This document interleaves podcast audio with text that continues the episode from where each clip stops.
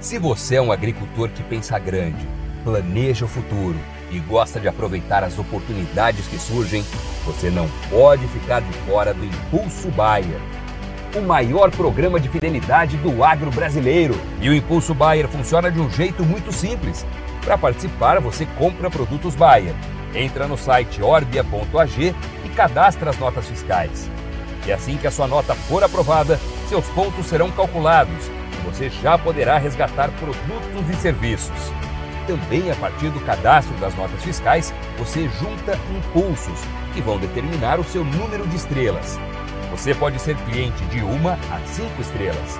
Quanto mais produtos Bayer comprar, maior será sua classificação e mais benefícios você acessa, como entrada gratuita em eventos, viagens exclusivas e acesso a soluções que vão alavancar o seu negócio. Saiba mais em agrobaia.com.br barra Impulso Traço Baia. É o Impulso Baia, impulsionando você para o futuro.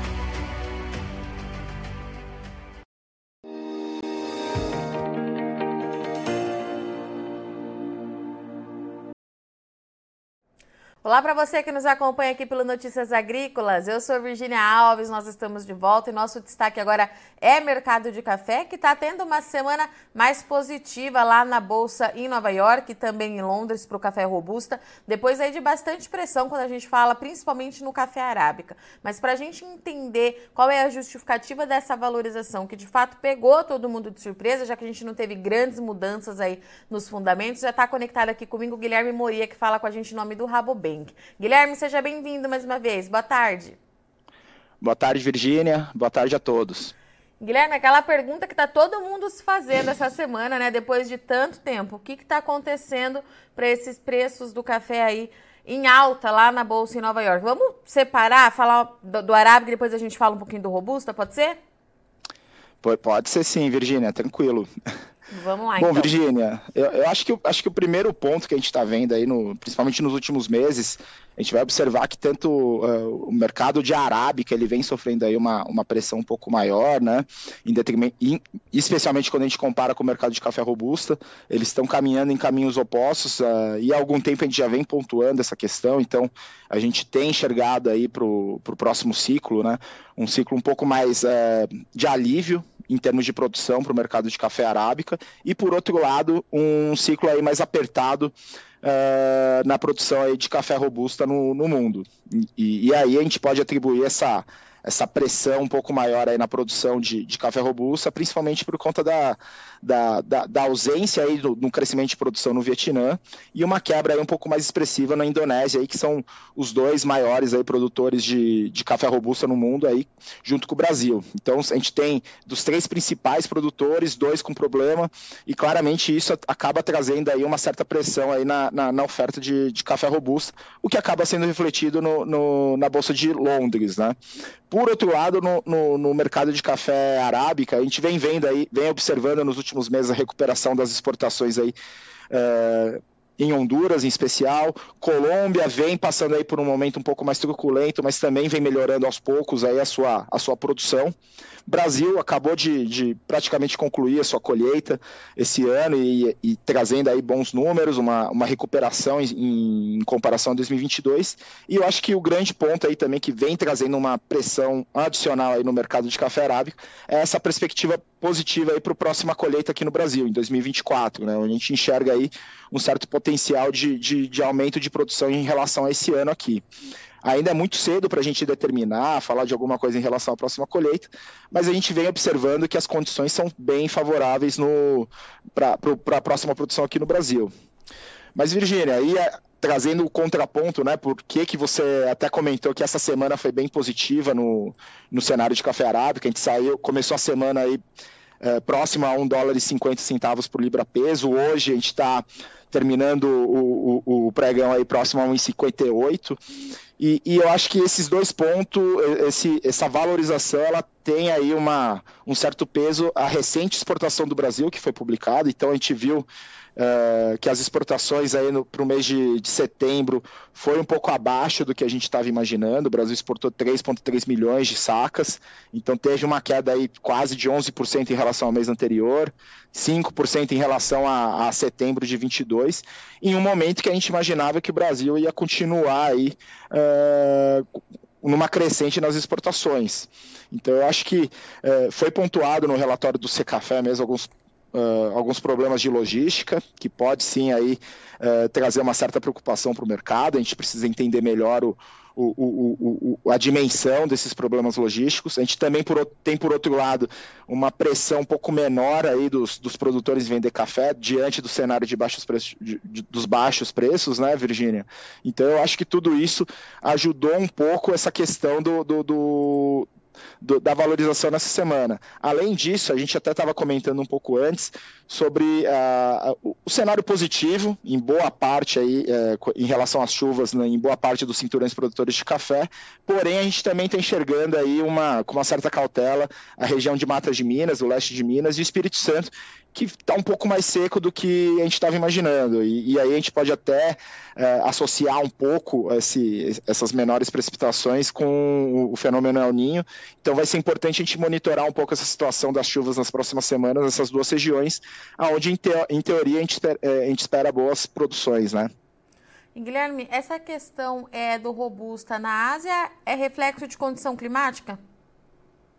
Exato, exato. Ah. É reflexo de condição climática.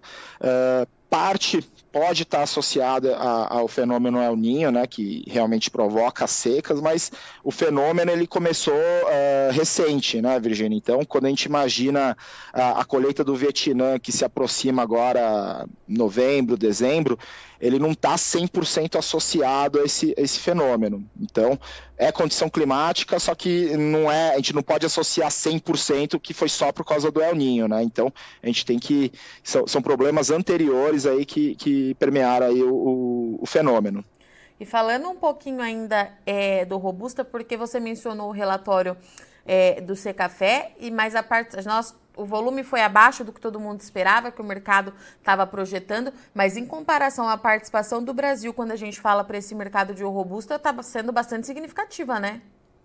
Exato, Virginia. Assim, se, é, a gente até brinca que, e a gente até divulgou um relatório na, hoje, né, falando um pouco dessa questão das exportações, que se por um lado as exportações de café arábica recuaram um pouco em setembro, a nossa participação nas exportações de café robusta foram, continuam muito, muito positivas. Então, a gente exportou aí 625 mil sacas, é, se eu não me engano.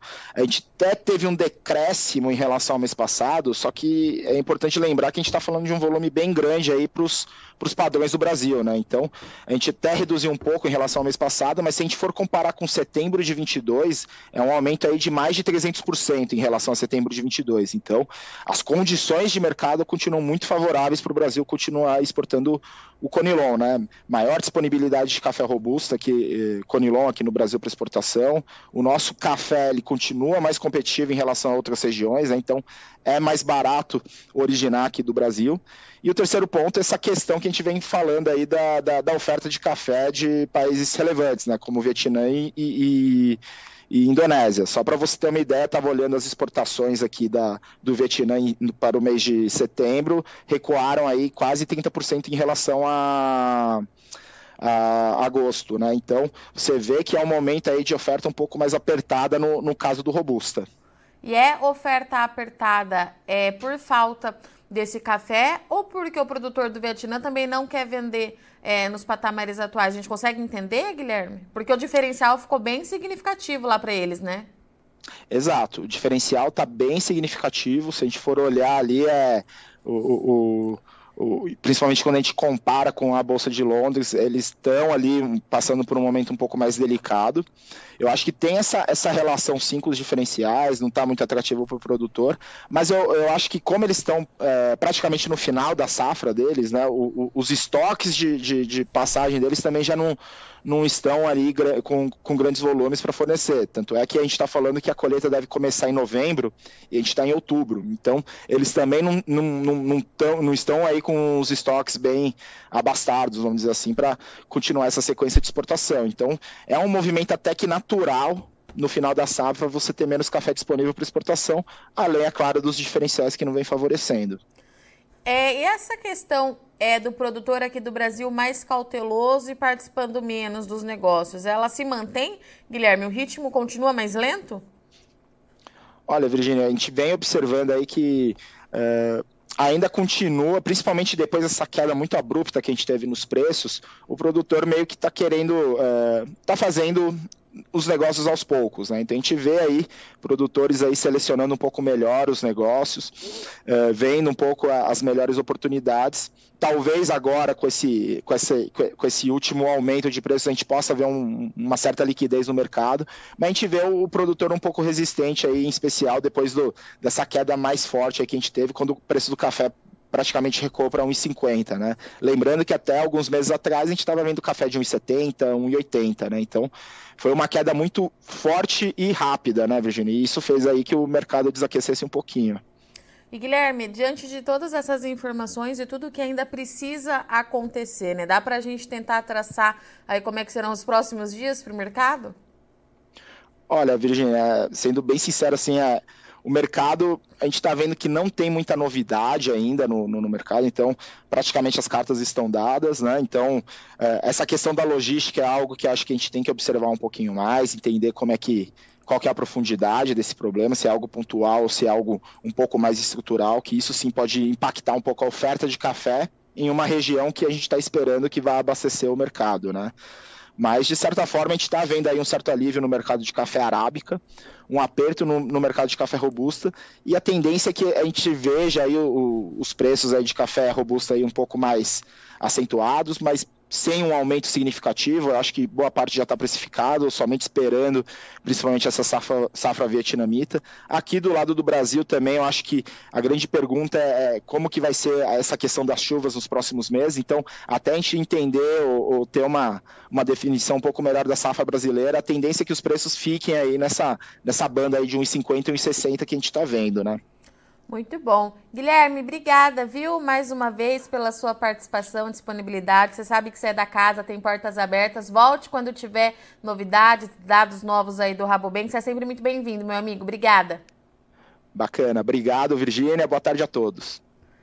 Portanto, então, a análise hoje de Guilherme Moria, falando com a gente em nome do Rabobank para o mercado do café, que depois de uma pressão aí é, por vários dias consecutivos, né, várias semanas, teve um leve respiro e o café está tendo suporte na preocupação com a oferta de robusta. Vietnã e Indonésia quebraram bastante a produção. Vietnã na reta final é, ali da safra está se preparando para iniciar a próxima colheita no mês de novembro. Tudo isso é estoque apertado, tem participado menos desse mercado. O Vietnã exportou 30% a menos, é, de acordo com os dados que o Guilherme trouxe aqui para gente é, hoje, e tudo isso dá suporte aos preços de robusta e acaba também ali respingando ali, então, é, nas cotações de café arábica lá em Nova York. Mas o Guilherme trouxe aqui pra gente que tem muita coisa para acontecer, principalmente quando a gente fala em Brasil, né? A gente tem o El Ninho aí no radar para saber como é que é, as coisas vão se comportar, como é que vai ser o desenvolvimento é, dessa safra. A chuva tá muito quente, as temperaturas continuam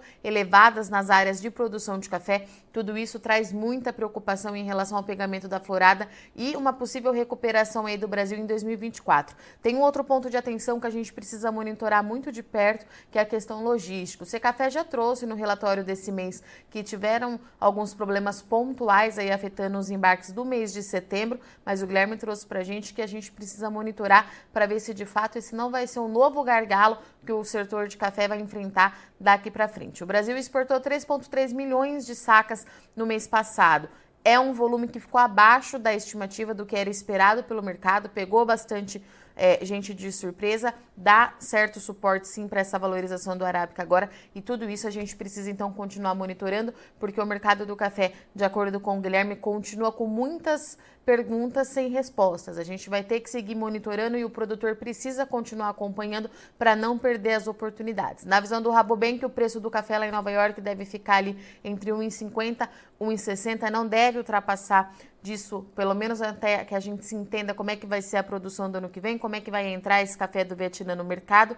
Vale lembrar que é uma queda bastante significativa, porque há poucos meses a gente estava falando aí de café a 1,80 lá na Bolsa em Nova York. Então o produtor, de fato, ele está mais retraído mas precisa ficar atento para não perder as oportunidades, tá certo? Eu sou Virginia Alves, agradeço muito sua audiência e companhia, muito obrigado pela sua audiência e já já tem fecha da soja aqui para você na bancada, não sai daí.